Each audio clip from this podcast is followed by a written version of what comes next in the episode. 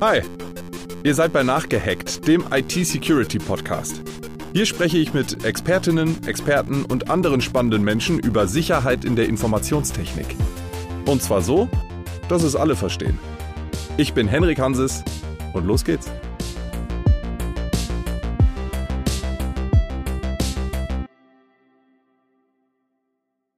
Die heutige Folge hätte durchaus das Zeug dazu gehabt, die erste Folge unseres Podcasts zu sein. Denn was wir heute machen ist, wir belegen nochmal eine Art Grundkurs in Sachen Cybersecurity. Wir sprechen über die Mythen der IT-Sicherheit.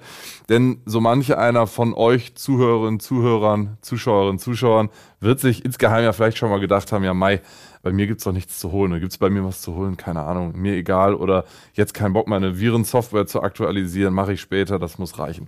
Warum das vielleicht keine ganz so gute Idee ist, weiß Tim Berghoff. Er berät sowohl Laien als auch Expertinnen und Experten in Sachen IT-Security beim IT-Security-Unternehmen G-Data. Da ist er äh, Security Evangelist. Was eine tolle Jobbezeichnung. Und ähm, er stärkt in dieser Rolle das Bewusstsein und die Wahrnehmung von Cybersicherheit in der Öffentlichkeit. Er verbreitet, wie schon der Name Evangelist sagt, die frohe Botschaft und das tut er als Berater. Außerdem ist er Speaker, Autor und heute zu Gast bei Nachgehackt. Herzlich willkommen, Tim Berghoff. Ja, danke, dass ich hier sein darf. Wir starten jede Folge mit drei Einstiegsfragen, die ähm, stellen wir jedem Gast und somit auch dir. Ähm, und die erste lautet, wozu nutzt du deinen Rechner am häufigsten? Ich glaube, das klingt jetzt für die meisten erstmal relativ langweilig. Das, was ich am meisten mit dem Rechner mache, ist tatsächlich alles, was irgendwelche Office-Anwendungen sind, also E-Mails, dann natürlich äh, äh, PowerPoint für diverse Vorträge und äh, ja, halt Textverarbeitung. Und äh, privat mache ich eigentlich das meiste am Rechner, äh, was irgendwo mit, sag ich mal, mit irgendwelchen Bastelkram zu tun hat, mit Raspberry Pis oder mit äh, alles, was irgendwie um 3D-Druck geht. Okay, das ist sozusagen dein Vergnügen. Genau. Okay. Ähm, woran denkst du zuerst, wenn du den Begriff IT-Security hörst? Ich denke da zuerst mal daran, dass äh, viele diesen Begriff IT-Security zwar irgendwie verstehen, aber jeder versteht halt was anderes drunter. Und manchmal ist das echt spannend rauszufinden, ähm, was die Leute jetzt tatsächlich darunter verstehen und was die meinen, was alles zum Bereich IT-Sicherheit gehört und was eben nicht. Also finde ich persönlich halt äh, mega spannend. Wie viele Stunden würden wir hier sitzen, wenn ich dich fragen würde, was verstehst du unter IT-Security? Äh, die Antwort lautet ja. Ähm, ich glaube, da würden wir hier die den Rahmen äh, einer Folge locker sprengen. Also da könnte man mit Sicherheit drei, vier, fünf Folgen draus machen. Aber ich glaube, da fahren uns dann irgendwann alle geistig so ein bisschen rechts ran. das wollen wir nicht hoffen. Wurdest du schon mal gehackt? Soweit ich weiß, nicht. Okay, was heißt das? Das heißt, ich habe noch kein Anzeichen dafür gesehen, dass irgendwelche von meinen Daten an irgendeiner Stelle kompromittiert worden sind. Ich habe zwar zwischendurch schon mal Benachrichtigungen bekommen, dass irgendwo zum Beispiel ein LinkedIn-Passwort von mir in irgendeiner Passwortsammlung aufgetaucht ist. Das war aber eins, was ich vor Jahren eigentlich schon geändert hatte. Okay. Aber es könnte theoretisch sein, aber du hast es so noch nicht mitbekommen, verstehe. Du berätst Laien und Expertinnen und Experten. Was bedeutet das eigentlich? Das heißt, grundsätzlich äh, erstmal ein Bewusstsein dafür zu schaffen, dass es bestimmte Themen gibt, die sich um IT-Sicherheit drehen, ähm, die halt wirklich wichtig sind, sowohl für Privatleute als auch für Unternehmen. Äh, was nämlich bei vielen so ein bisschen ankommt, ist, ja, so ein Unternehmen macht ja eigentlich noch ganz andere Sachen und viel mehr und äh, das geht mich als Privatperson eigentlich überhaupt nichts an. In der Wirklichkeit ist es allerdings so, die Anforderungen, die jetzt irgendein Unternehmen hat, egal welcher Größe, und die, äh, weiß nicht, du oder ich zu Hause haben, die sind eigentlich gar nicht so wahnsinnig unterschiedlich. Und ähm, da kann man dann tatsächlich auch äh, einen guten Einstieg finden in das Thema und äh, hinterher dann hoffentlich auch zu der Erkenntnis kommen, dass einige Sachen gar nicht so heiß gegessen, wie es gekocht wär, äh, wie sie gekocht werden. Und andere Sachen sollten halt eigentlich mehr Aufmerksamkeit bekommen, bekommen es aber aus irgendeinem Grund im Moment nicht. Was sind das so für Dinge?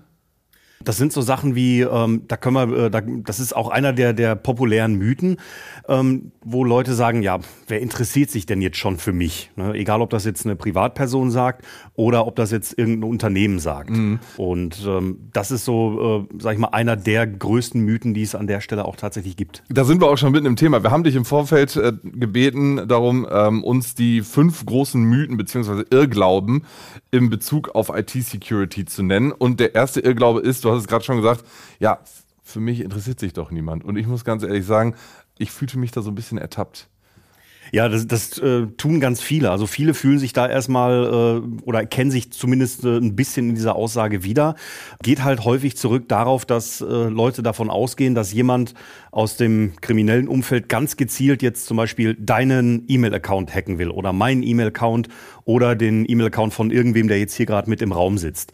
Das ist in der Wirklichkeit allerdings äh, nur sehr bedingt so, denn äh, gerade im kriminellen Umfeld kommt es den Leuten gar nicht so sehr auf Einzelpersonen an, sondern nur darum, was sie an Daten eben abgreifen können. Und äh, im Prinzip gilt das Gleiche im geschäftlichen Umfeld auch wenn man jetzt ein kleines Unternehmen oder auch ein mittelständisches oder ein ganz großes Unternehmen ähm, sich vornimmt, auch da gibt's häufig immer noch so dieses, ähm, ja, diese, dieses Verständnis von, ja, wir haben doch nichts, was jetzt irgendwie für irgendwen interessant wäre. Gibt es tatsächlich Unternehmen, die das denken? Das würden sie vielleicht in der Form nicht so sagen, aber ähm, einige würden sagen, ja gut, ähm, so viele spannende Sachen habe ich jetzt auch nicht dabei.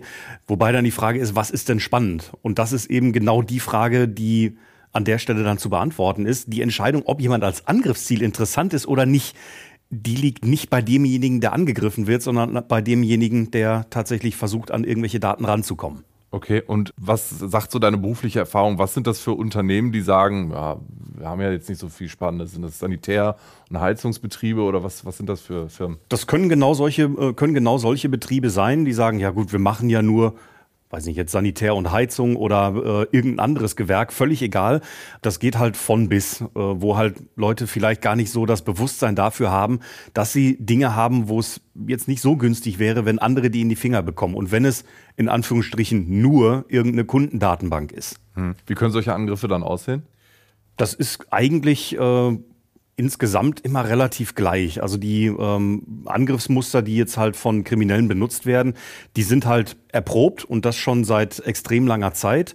Und äh, die beschränken sich in den meisten Fällen eben auf E-Mails mit irgendwelchen, sagen wir mal, nicht so netten Anhängen oder ähm, auf Dinge wie zum Beispiel Phishing, wo dann irgendwie eine äh, Mail reinkommt mit einer Aufforderung, hey, äh, melde dich mal bitte hier auf der Seite an mit, weiß nicht, deinem Online-Banking-Zugang oder mit alle. irgendeinem anderen Passwort. Ja. Ne, das sind, das sind so die Klassiker, die funktionieren seit Jahren und ähm, die funktionieren auch echt gut. Und das kriminelle Milieu ist an der Stelle relativ konservativ. Also wenn jetzt ähm, eine Methode funktioniert, dann wird die eben auch benutzt. Also da möchte man nicht unbedingt immer das Rad neu erfinden. Mm, also wenn, wenn man sagt, für mich interessiert sich doch niemand, sagst du ganz klar, doch, die Leute interessieren sich halt eben auch für Max Mustermann und Lieschen Müller.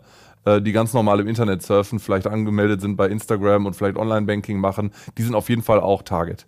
Genau, wenn es äh, eben darum geht, dass äh, Privatleute zum Beispiel da irgendwo ins Kreuzfeuer geraten, da ist es völlig egal, wer jetzt hinter dem Account steht. Egal, ob das jetzt Lieschen Müller oder Max Mustermann ist, wer da jetzt als Person hintersteht, ist für äh, gerade die Angreifer komplett sekundär. Weil es wahrscheinlich auch automatisiert läuft. Es läuft sehr viel automatisiert und am Ende ist es halt ein Datensatz, den man dann wiederum verkaufen kann. Mhm.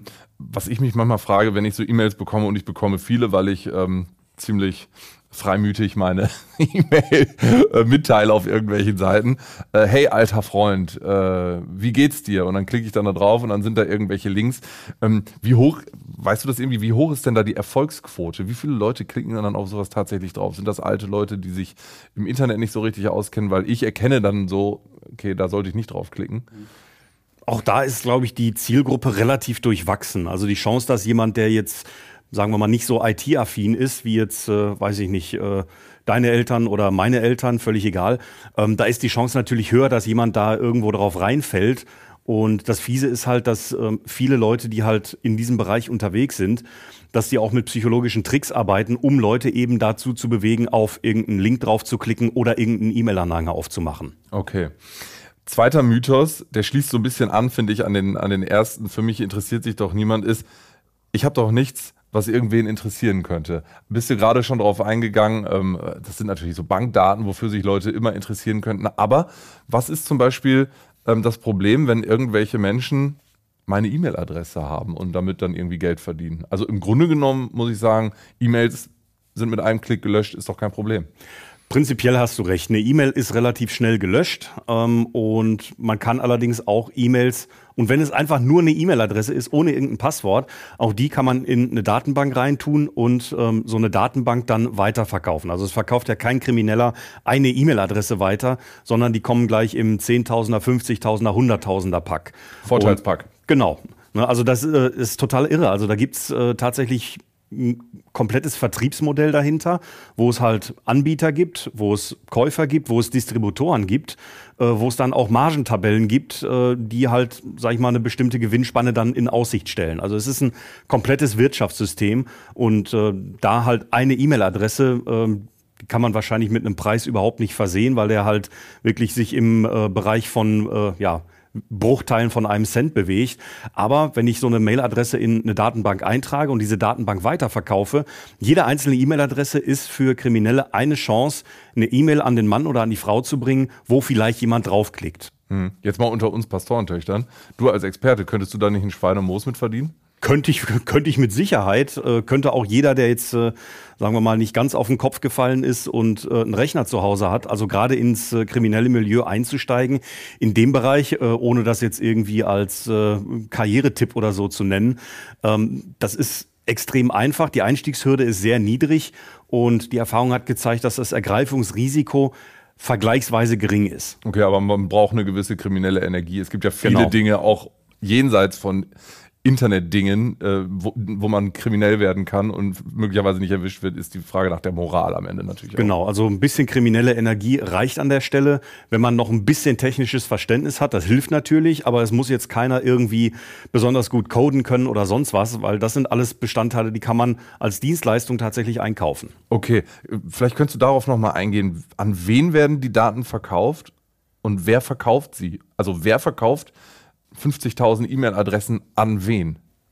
Also es sind, wie gesagt, Datenbanken, die da zusammengestellt werden. Diese Daten, äh, zum Beispiel E-Mail-Adressen, können aus allen möglichen Quellen stammen. Das können äh, Daten sein, die aus irgendeinem Scraper rauskommen, der einfach nur im Internet so nach das sind, Scraper? ein Scraper ist im Prinzip ein automatisiertes Programm, das nichts anderes macht, als auf Webseiten im Internet Daten zusammenzusuchen, die offen irgendwo rumliegen. Zum Beispiel eben E-Mail-Adressen. Die landen dann in einem Topf bei demjenigen, der halt äh, diese Datenquellen irgendwo im Zugriff hat. Und die wiederum, diese, ähm, diese Datenquellen kann man dann in einer Datenbank zusammenfassen, wo, weiß ich nicht, ein paar Millionen E-Mail-Adressen drinstehen. Und die kann man dann als Paket nehmen und auf den entsprechenden, sagen wir mal, Marktplätzen weiterverkaufen. Und dafür gibt's dann Abnehmer, die zum Beispiel Schadsoftware verteilen wollen. Ja. Ja, Und die wiederum holen sich dann halt ähm, die Adressen aus solchen Datenbanken raus, die sie irgendwo eingekauft haben und haben dann vielleicht irgendwo noch eine Schadsoftware, die sie von einem anderen Anbieter eingekauft haben, packen die beiden zusammen, schicken die E-Mails dann zu Hunderttausenden oder zu Millionen raus. Und da braucht man nicht mal eine besonders hohe Rücklaufquote, um da halt äh, wirklich Leute ja, mit zu erwischen. Also wenn ich 100.000 E-Mails verschicke, dann brauche ich vielleicht nur ein, zwei, drei Prozent äh, von denen, die da draufklicken. Und dann habe ich im Prinzip meinen Schnitt schon gemacht, wenn ich zum Beispiel jetzt eine Ransomware verteile. Okay, das heißt, wenn ich bei meinem normalen ähm, E-Mail-Browser, da gibt's ja etliche, web.de, GMX, wenn ich da jede Woche, sagen wir mal, zwei bis drei solcher Mails bekomme, hey alter Freund, lass uns doch mal wieder treffen oder sowas, habe ich da irgendwas äh, falsch gemacht? Gehe ich zu sorglos mit meiner E-Mail-Adresse um oder würdest du sagen, das ist einfach äh, Risiko des freien Lebens? Ich glaube, es ist eine, es ist eine Mischung aus beiden. Also du hast, äh, du in deinem speziellen Falle als, äh, als Journalist, du hast natürlich ein Interesse daran, dass Leute dich erreichen können. Ja, Und äh, dass du dann da deine E-Mail-Adresse vielleicht ein bisschen freigebiger irgendwo verteilst, das ist völlig normal. Ähm, kommt allerdings dann eben auch mit der Nebenwirkung, dass du halt mehr solche äh, E-Mails bekommst, wo Leute sich als alter Freund ausgeben oder dir, weiß ich nicht, irgendwelche blauen Tabletten verkaufen wollen. Das ist, das ist halt in dem Falle einfach das Risiko, was man, da, äh, was man damit eingeht. Kommen wir zum dritten Irrglauben. Ich habe ein Sicherheitsprogramm, mir kann nichts mehr passieren. Also habe ich in einigen Fällen explizit auch schon so gesagt bekommen, ich habe doch jetzt hier eine Firewall und ich habe doch jetzt hier einen Virenscanner, jetzt kann ich ja eigentlich auf alles draufklicken. Also ist, ist kein Witz, hat mir tatsächlich jemand schon genau in dieser Form gesagt. Auf der anderen Seite sage ich dann, ja gut, mein Auto hat ein Airbag. Ähm, also eigentlich könnte ich ja jetzt auch fahren wie der letzte Henker, weil ähm, ich habe ja ein Airbag und wenn ich irgendwo gegenfahre, dann, äh, dann rettet der mich halt. Ich meine, ist schön, dass ich ein Airbag habe, aber ich möchte den eigentlich nicht sehen. Okay. Ne, Und äh, das ist vom Prinzip her genau das Gleiche, wie wenn, wenn man eben sagt, ich klicke jetzt einfach auf alles drauf. Damit läuft man zum einen Gefahr, sich irgendwo Schadsoftware einzufangen, die halt versucht, vom eigenen Rechner Daten abzugreifen. Ähm, auf der anderen Seite habe ich natürlich noch das Problem, es gibt noch eine ganze Menge Angriffe, die auf Mails basieren, die eben nicht Schadsoftware benutzen, die zum Beispiel Phishing-Mails sind. Natürlich kann ein Mailfilter auch einen ganzen Anteil von Phishing-Mails rausholen. Phishing-Mail ist so ein Ding, was ich gerade beschrieben habe. Ne? Genau. Ne? Also wenn ich jetzt äh, irgendwo eine Mail bekomme, die aussieht, als würde sie von, äh, weiß nicht, von meiner Bank kommen und die mir sagt, hey, es gibt da irgendwie ein Problem mit deinem Bankkonto und du musst jetzt innerhalb von 48 Stunden äh, dich hier anmelden und da irgendwas bestätigen, sonst sperren wir dein Konto. Ähm, das ist dann halt genau der Teil, wo es überhaupt nicht um Schadsoftware geht, sondern da geht es darum, dass jemand ganz gezielt an die Daten ran möchte. Mhm. Ne? Also an meinen Benutzer, äh, an meinen Benutzernamen und an mein Passwort. Und da lande ich dann auf einer Webseite, wenn ich auf einen besagten Link draufklicke. Sieht genauso aus wie von meiner Bank. Also die ist eins zu eins nachgebaut. Mhm. Und ähm, da denke ich dann auch nicht weiter, äh, nicht weiter drüber nach, wenn ich jetzt gerade geistig nicht so, äh, nicht so präsent bin, weiß nicht, an einem Freitagmittag, kurz nach drei, draußen ist schönes Wetter und ich bin eigentlich gerade auf dem Weg zum Grillen. Da ist dann die Gefahr natürlich größer, dass man da äh, sagt, ja gut, ich guck mal eben. Und an dem Punkt hat man dann eben seine Daten an die falschen Leute weitergegeben. Also den Faktor Mensch darf man auch trotz Firewall und trotz Virenschutz nicht außer Acht lassen. Genau, also es, äh, alles, was wir an Technik haben, ist gut und sollten wir auch beibehalten. Allerdings gibt es halt auch immer mehr Angriffe, die sich eben nicht auf technische Maßnahmen richten, sondern tatsächlich gegen die Person, die vor dem Rechner sitzt. Mhm. Also wenn ich an irgendein Firmennetzwerk ran will, klar kann ich dann irgendwelche total fancy Sachen machen und äh, versuchen mit irgendeinem maßgeschneiderten Angriffswerkzeug da irgendwie äh, äh, zum, zum Ziel zu kommen. Ähm, kann ich machen, wird auch teilweise gemacht, aber ist halt mega aufwendig, äh, kostet mich, also selbst mich als Angreifer kostet das Geld. Mhm. Und wenn ich, da sind wir wieder bei den Angriffsmethoden, die halt seit Jahren funktionieren, ähm, wenn ich jetzt äh, auf der einen Seite einen mega Aufwand betreiben muss, oder die Wahl habe, einfach mal eine E-Mail zu schreiben und nach einem Passwort zu fragen, ja, mache ich das doch. Mhm. Also grundsätzlich, ja, du hast recht, diese Fakes sind mittlerweile richtig, richtig gut gemacht. Also da kann man wirklich nur sagen, Hut ab, da hat jemand seine Hausaufgaben gemacht. Chapeau ähm, an dieser Stelle. Ne? Chapeau an dieser Stelle. Ähm, was man allerdings mit auf der Rechnung haben muss, viele von diesen betrügerischen E-Mails arbeiten mit psychologischem Druck. Ne, was ich gerade zum Beispiel genannt habe, dieses Achtung, hier gibt es ein Problem, wir sperren jetzt dein Bankkonto. Ähm, da ist die erste Reaktion bei ganz vielen Leuten so, oh Gott, da ist irgendwas, äh, da ist irgendwas faul, da ist irgendwas ganz Schlimmes passiert, da muss ich jetzt sofort gucken. Mhm. Ne, und dann eben auch mit diesem Hintergrund, das muss jetzt innerhalb von 48 Stunden passieren. Das heißt, da wird ähm, erstmal so ein Schreckmoment aufgebaut, so, oh Gott, da stimmt was mit, mhm. meinem, Bank, mit meinem Bankkonto nicht. Und dann gibt's halt noch einen Zeitdruck. Ne? Mhm. Ne? Also das sind halt zwei Komponenten, die da zusammentreffen, die eben das Ziel haben, jemanden dazu zu bewegen, auf einen Link drauf zu klicken und Daten einzugeben. Mhm. Und dieser, ja, diese, diese Masche, die muss halt nur die paar Sekunden lang funktionieren. Mhm. Ne? Also wenn, wenn ich die Schrecksekunde als Angreifer ausgenutzt habe, dann habe ich mein Ziel erreicht. Egal ob in dem Moment, wo du jetzt auf Anmelden oder auf Senden klickst, wenn du dir in dem Moment denkst, sag mal, bist du eigentlich wahnsinnig? In dem Moment ist es schon zu spät. Dann ist alles, dann, dann ist es gelaufen. Mhm. Also grundsätzlich sollte man immer misstrauisch werden, wenn jemand in der E-Mail versucht, Druck aufzubauen oder wenn jemand versucht, mir Angst zu machen oder wenn jemand versucht, mich irgendwo neugierig zu machen. Habe ich auch selber schon äh, in sozialen Netzwerken gesehen. Druck, Angst, Neugier. Genau. Mhm. Also wo ich dann irgendwelche Nachrichten bekommen habe, äh, wo dann einfach nur ein Link drin stand, äh, sah aus halt wie irgendein YouTube-Video und darunter äh, stand einfach nur, bist du das etwa? Fragezeichen, Fragezeichen, Fragezeichen. Ja, okay. Ne? Und das ist dann so, äh, das kann dann auf verschiedenen, äh, auf verschiedene Arten und Weisen wirken. Klar macht das neugierig, so, hm, okay, hat mich da vielleicht irgendwie bei der letzten Party irgendwer gefilmt oder weiß ich nicht. Und äh, dann klickt man halt da drauf und bekommt dann die Aufforderung, äh, ja, hier, äh, YouTube, melde dich mal mit deinem, äh, mit deinem Google-Konto an. Hm. Wie oft passiert das tatsächlich, dass du Menschen berätst, die auf sowas geklickt haben und dann das Kind in den Brunnen gefallen ist? Hm. Das Schöne ist, in der Akutsituation bin ich in der Regel ähm, nicht unbedingt selber dabei. Was ich, äh, was ich bei mir im Alltag häufig habe, sind halt, äh, sind halt Vortragssituationen vor Leuten, die halt ähm, IT interessiert sind, aber keine Experten oder Expertinnen sind. Oder es sind halt Unternehmen, die sich halt in diesem Bereich mal umtun wollen, die vielleicht in der Vergangenheit mal eine schlechte Erfahrung gemacht haben, zum Beispiel mit, ähm, na, mit einem erfolgreich kompromittierten User-Account oder mit äh, im schlimmsten Fall natürlich mit einer Ransomware und die dann natürlich eine, einen Grund haben, da in Zukunft vielleicht ein bisschen besser aufzupassen. Okay, ähm, vielleicht ein bisschen anschließend, weil da habe ich mich ein weiteres Mal ertappt gefühlt, wenn wir sagen, äh, dritter Irrglaube, äh, ich habe ein Sicherheitsprogramm, mir kann nichts passieren. Und es könnte sein, dass ich in meinem Leben schon mal gedacht habe, ich habe doch ein Apple, mir kann nichts passieren. Also ich habe ein MacBook, mir kann nichts passieren. Mhm. Für all diejenigen, die jetzt zuhören und ein MacBook haben, da müssen wir natürlich auch solidarisch sein. Stimmt das? Jein. Also es gibt natürlich wesentlich weniger Schadsoftware zum Beispiel jetzt für die äh, Mac-Betriebssysteme als zum Beispiel für Windows. Das hat allerdings nichts damit zu tun, um da jetzt äh, direkt den nächsten Flame War irgendwie zu verhindern, wo sich, dann, äh, wo sich dann irgendwie Apple-User und PC-User so. beziehungsweise Windows-User dann gegenseitig wieder die Köpfe einschlagen.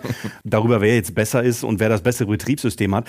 Ähm, der Grund dafür, dass es zum Beispiel für, für Windows-Betriebssysteme wesentlich mehr Schadsoftware gibt, ist, das Ding ist, das Ding ist weit mehr verbreitet. Mhm. Und wenn ich ein System oder ein Betriebssystem an, äh, angreifen kann, was extrem weit verbreitet ist, dann kann ich natürlich auch eine ganze Menge Leute erreichen. Mhm. Ja, also da ist der einzige Faktor wirklich, wie verbreitet ist das Ding. Okay weil die meisten Firmen beispielsweise noch mit, mit normalen äh, Windows-Computern arbeiten und jetzt halt eben nicht mit Apple. Genau, aber das, das heißt jetzt im Umkehrschluss nicht, dass es überhaupt keine Schadsoftware für Mac-Betriebssysteme gibt. Die gibt es nämlich durchaus. Die mhm. ist halt nur nicht so verbreitet wie für Windows. Okay. Vierter Irrglaube. Viele Schauermärchen habe ich schon gehört. Mir ist noch nie was passiert. Wie kann denn das sein? Wir haben es ja vorhin schon mal angerissen. Äh, meine Frage, wurdest mhm. du schon mal gehackt? Man kann sich so sicher nicht sein wirklich sicher kann man sich an der Stelle tatsächlich nicht sein. Ähm, es ist ja nicht so, wenn ich jetzt, wenn ich jetzt heute auf irgendeiner Phishing-Seite meine, äh, meine Anmeldedaten zum Beispiel fürs Bankkonto angebe, dann heißt das nicht, dass zwei Minuten später, nachdem ich da was eingegeben hat, irgendwer losrennt und mit meinem Bankkonto irgendwas macht oder mit meinem E-Mail-Account oder mit, mit irgendwelchen Social-Media-Zugängen. Ähm, das ist eben auch so ein bisschen das Fiese. Da wird halt auch viel dieser Begriff Datendiebstahl benutzt und mit dem Begriff habe ich selber tatsächlich ein Problem, weil Datendiebstahl als solches gibt's eigentlich überhaupt nicht. Weil mhm. Diebstahl ist eigentlich bezogen auf irgendwelche physikalischen Gegenstände. Wenn ich jetzt, weiß nicht, dir dein, dein Wasserglas klaue, mhm. ne, dann habe ich das jetzt und dann hast du das nicht mehr. Das heißt, du kannst aus dem Ding nicht mehr trinken. Mhm. Und wenn ich jetzt aber dein Passwort in Anführungsstrichen klaue, wenn wir bei dem Begriff mal bleiben, wenn ich jetzt dein Passwort, wenn ich jetzt von deinem Passwort Kenntnis erlange, ja dann hast du das Passwort ja immer noch bei dir im Zugriff. Du kannst dich immer noch ganz normal damit anmelden, aber ich kann jetzt eben auch damit Dinge tun. Mhm. Also es ist eigentlich nicht das, was man unter dem klassischen Diebstahl versteht. Okay. Und ähm, grundsätzlich ist es so, ähm, es kann eine ganze Weile dauern, bis jemand mit, um den Begriff jetzt mal beizubehalten, mit den gestohlenen Daten irgendwas macht. Das kann natürlich zwei Minuten später sein, das kann aber auch in einem halben Jahr sein. Mhm. Ne, und wenn in einem halben Jahr irgendwann mal was mit meinen gestohlenen Daten passiert oder wenn in einem Unternehmen ein halbes Jahr später plötzlich eine Ransomware zuschlägt, da kann keiner mehr die Verbindung herstellen zwischen, da hat jemand jetzt irgendwelche Daten preisgegeben und da ist jetzt irgendwo was passiert. Hm. Das ist halt mega schwierig, weil eben so viel Zeit dazwischen liegen kann. Mhm. Da wird dann für viele Leute eben zum Bumerang, dass die irgendwann vielleicht mal ein Passwort verwendet haben, das in irgendeiner Datenbank drin stand, das Passwort aber nie geändert haben oder im schlimmsten Fall das gleiche Passwort, was irgendwann vor fünf, sechs Jahren schon mal kompromittiert worden ist, noch auf allen möglichen anderen Plattformen verwenden. Fürs, weiß nicht, fürs Facebook-Konto, fürs Instagram-Konto, fürs Online-Banking, fürs E-Mail-Postfach, für den Rechner auf der Arbeit und so weiter. Wer würde denn sowas tun? Ey, ich habe keine Ahnung, wer das machen würde. ja, was, aber was macht man tatsächlich, wenn das Kind in den Brunnen gefallen ist, um, um diese Metapher nochmal zu wählen? Also wenn jetzt mhm. so ganz plakativ Ransomware, du sitzt am Computer, alles hat wunderbar funktioniert und plötzlich äh, Bildschirm, sie haben 48 Stunden Zeit, 500 Euro zu bezahlen, mhm. sonst löschen wir alle ihre Urlaubsfotos von Calaratiada ja, ich sag mal, wenn du mit 500 Euro wegkommst, dann bist du noch relativ günstig dabei. Auch als Privatperson? Äh, auch als Privatperson. Ähm, das Beste, was du an der Stelle machen kannst, wenn du jetzt tatsächlich den Sperrbildschirm irgendwie bei dir auf dem Rechner siehst, ähm, ist zu deinem Schrank zu gehen, den aufzumachen, die Festplatte mit der Datensicherung rauszuholen und alles wieder zurückzuspielen und die Kiste im Prinzip einmal drüber zu bügeln. Okay. Das ist leider so. Also die Festplatte sichert man sich?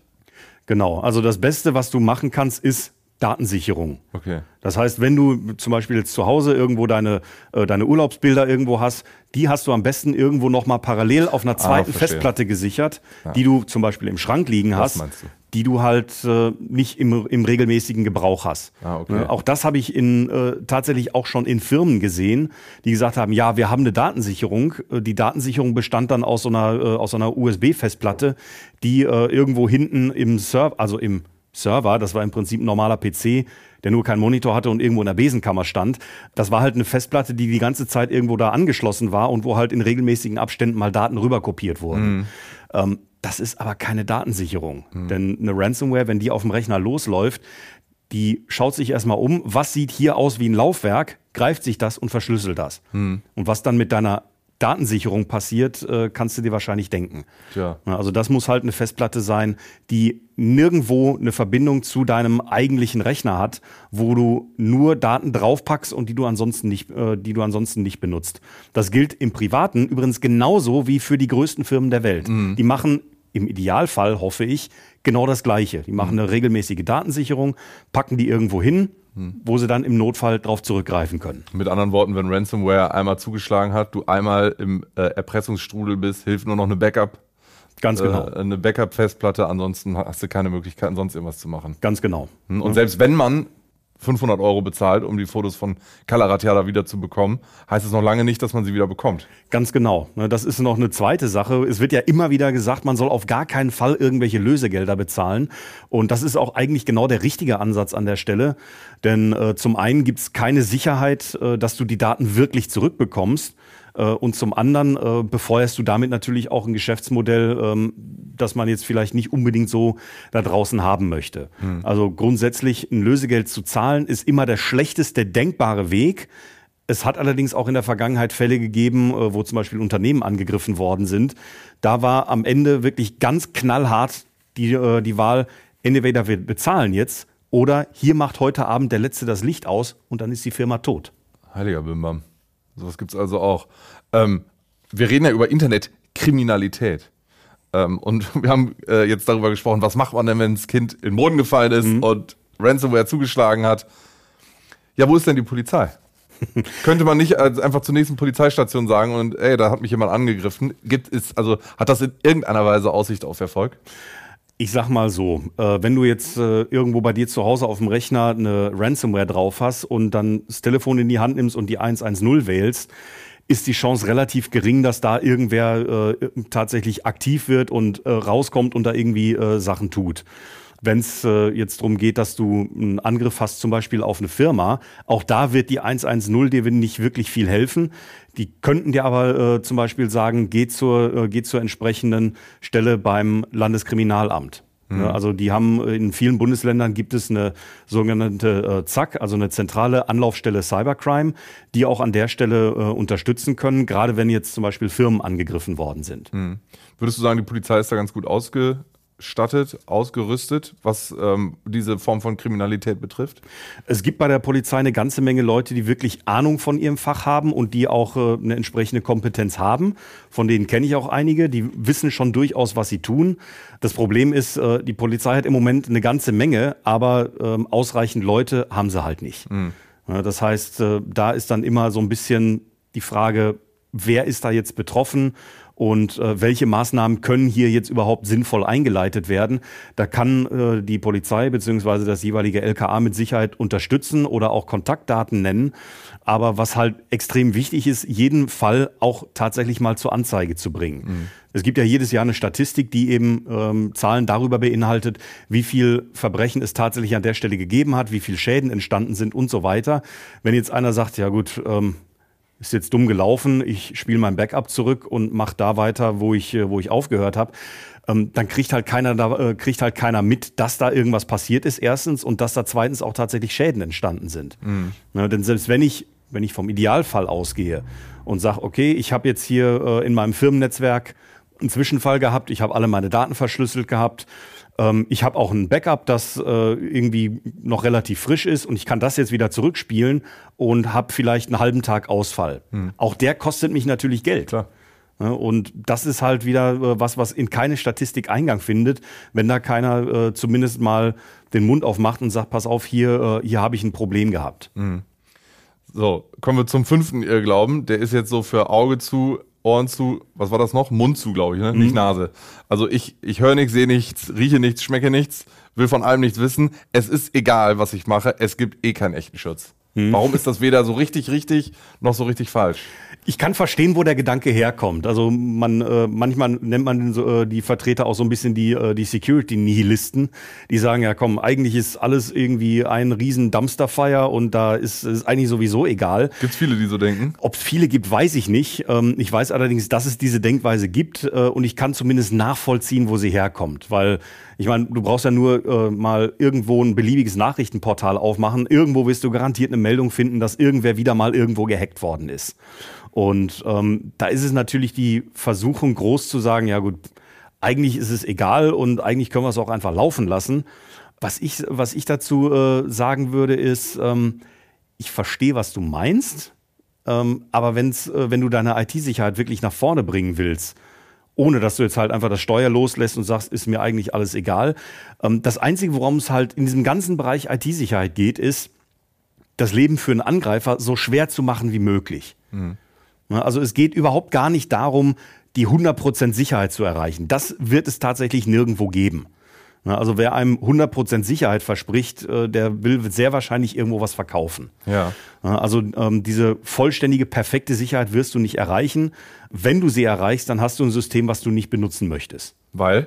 Weil das Ding sowas von langsam und unpraktisch und schwer zu bedienen ist. Und ständig Fehlermeldung oder, oder Warnmeldung oder wie?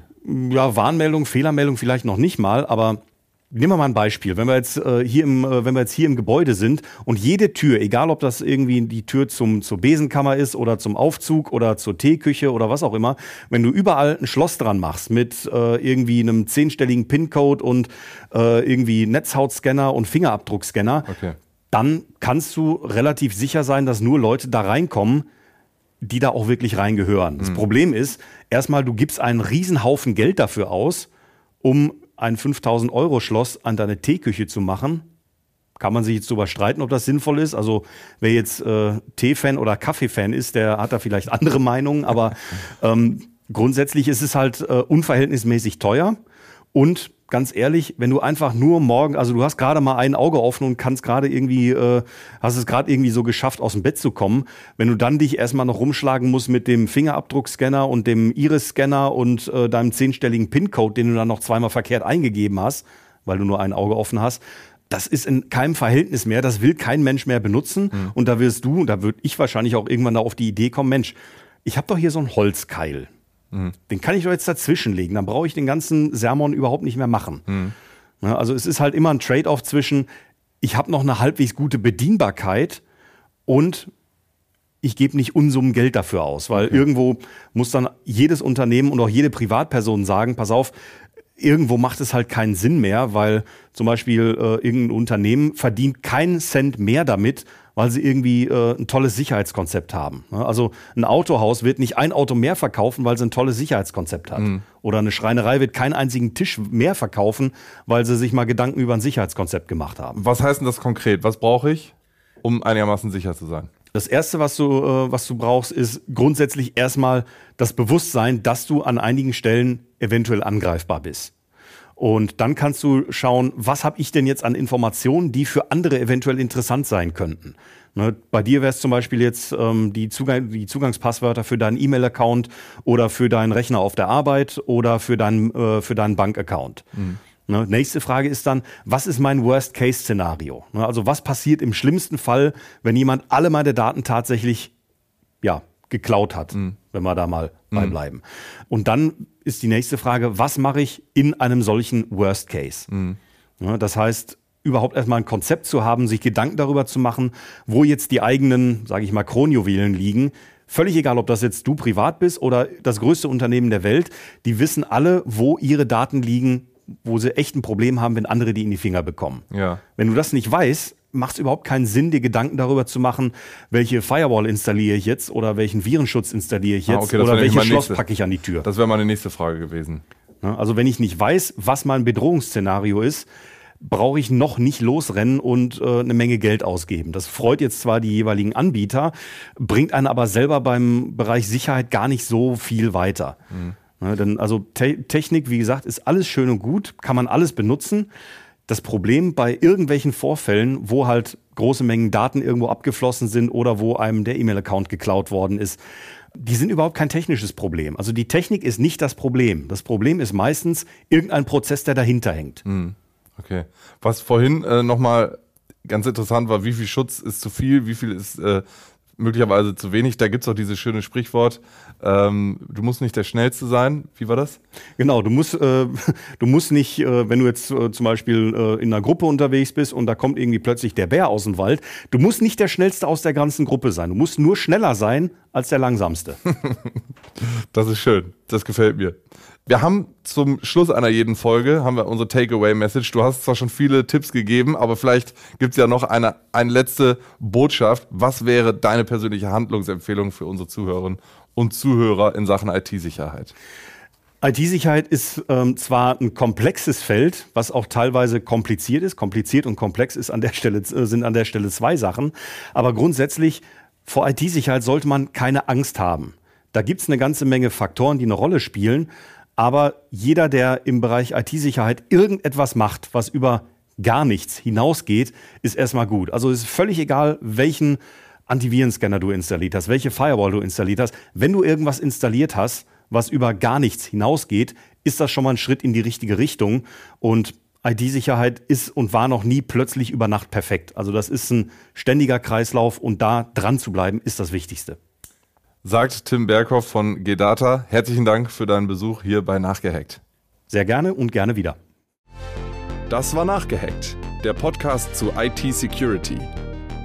Präsentiert von Cube5 und dem Exzellenzcluster CASA am Horst Götz Institut für IT-Sicherheit. Sowie der FISEC GmbH in Zusammenarbeit mit der Bochum Wirtschaftsentwicklung und Eurobits. Ihr wollt keine Folge mehr verpassen? Dann klickt den Abo-Button bei Spotify, Apple Podcasts und überall da, wo es sonst noch Abo-Button gibt. Und ansonsten gilt, passt auf, wo ihr hinklickt.